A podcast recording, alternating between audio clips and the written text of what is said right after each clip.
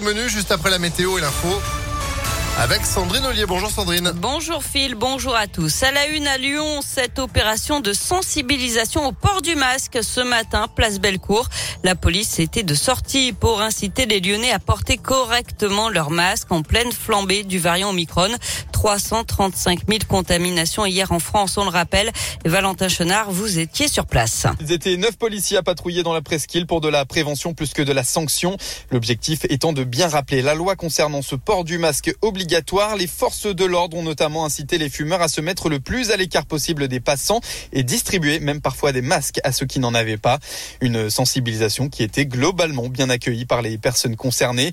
Au final, une seule verbalisation pour un homme d'une trentaine d'années qui n'avait pas de masque que du tout.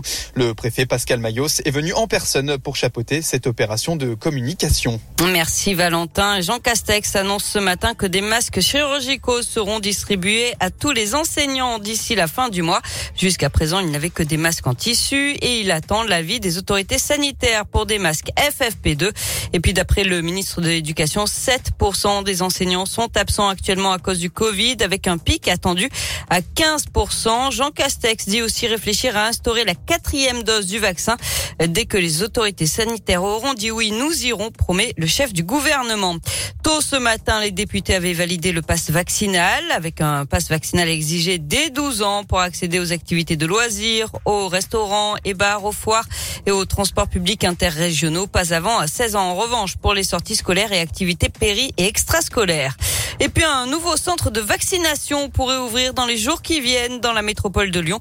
Selon le progrès, il s'agirait de Rexpo à Chassieux. Il s'agirait de prendre le relais du site de la Pardieu qui lui va fermer samedi. L'agence régionale de santé pourrait l'annoncer aujourd'hui. Et puis l'actualité, c'est aussi le procès aujourd'hui de deux mineurs soupçonnés d'avoir participé à l'agression d'un policier à Lyon en 2020.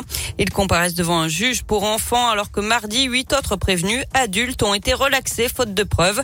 Deux autres ont été condamnés à cinq ans de prison, dont la moitié avec sursis.